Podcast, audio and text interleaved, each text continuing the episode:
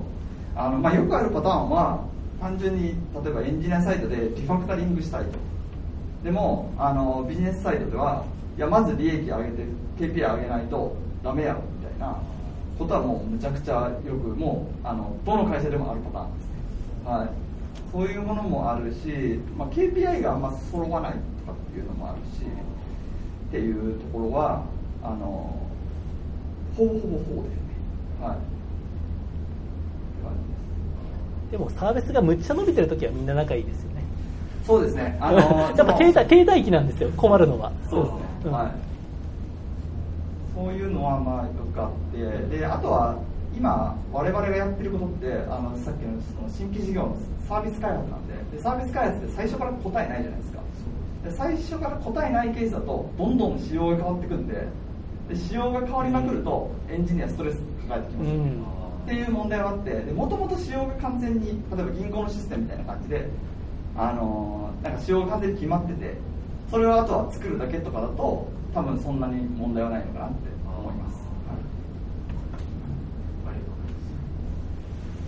だから伝え方として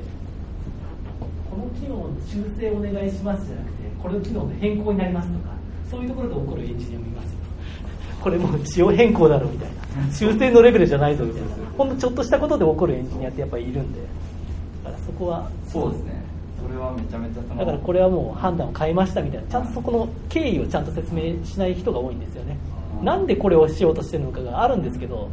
変わるんでみたいな、うん経緯を説明すれば絶対エンジニアも分かってくれるんですよね。そうそう、省いちゃうんですよ。そうですね。エンジニアエンジニアでそこら辺のなんか聞き方が下手くそみたいなことがそうそうそう。はい、だからね、一回ミーティングしてこういう経緯でこれこれこうでって丁寧に説明すれば分かってくれると思います。他に何かあります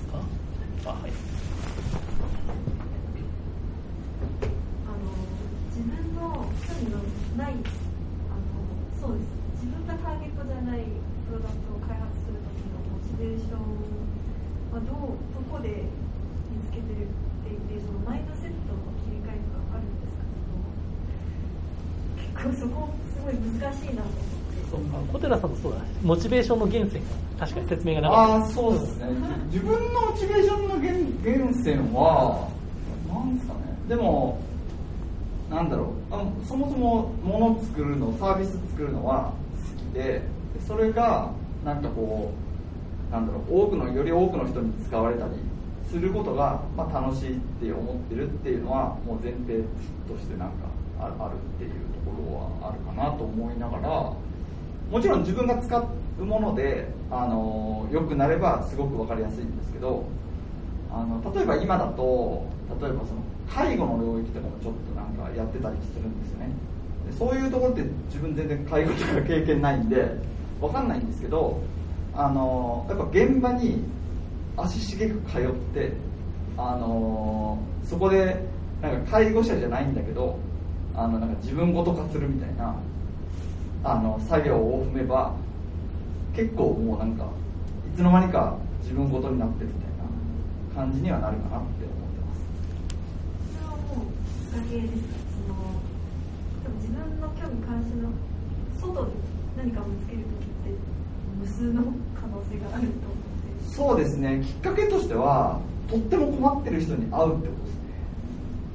はいあの小寺さん優しい人なんですシンパシーを感じてそれが自分ごとになっていくかもしれないはい、うんでも、ミクさんも、ミさんそのタイプじゃないですか。確かに。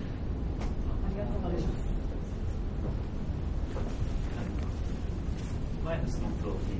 てるんですけど、チームのロードマップを作るという表現が先ほどあったと思うんですが、うん、他の方がこのロードマップに共感させる方法って何かあるんですか、えっと、その手法は結構いろいろあって、はい、まあ、一番あのなんか分かりやすいのはそういうこうなんだろうミーティングの流れで一緒にロードマップを作るみたいなことですね例えば最近だと、まあ、Google とかも採用しているデザインスプリントっていう方法があってそういうある程度その意思決定をチームでするっていうフレームワークがあるんで、まあ、それにのっとって進めるみたいなことをするとあのそこに参加したメンバーはコンセンサス作れるんですよねそういう形で作るっていうのが今は有効だと思ってますそこは最初のチームビルディングレベルの最初のチームメンバーとして熱意を持たせるようなレベルまで引き上げられますか、うんと熱意を持ってようが持ってなかろうが参加させるっていうことですねであの参加する中であのもちろん熱意持ってもらったらすごく嬉しいんですけどあのロードマップを決めるときに例えばそれこそ熱意持ってる人だけで決めてしまうとそこであの熱意持ってない人は参加できないわけだからそこに同意できる可能性がちょっとなペンディングされるじゃないですかだからあのみんなでまずあの決めるっていうのが結構大事なステップかなっていうのは思ってますでそれよりも一番最初の本当に最初の一撃みたいなのはもちろんその手を挙げた人があの自分で書くっていうのは前提なんですけどそこはロードマップって常に変わるじゃないですかやっぱサービス開発でピボットとかしまくるんででそうなってくるとそのためにあのできるだけ細かくそういうこうデザインスプリントみたいなものを挟み込んであの調整していくみたいなことをやるって感じですね。この後交流会でぜひ詳しくじゃ大丈夫ですかね。じゃあはい。はい、じゃあこの辺りで小田さん、ありがとうございました。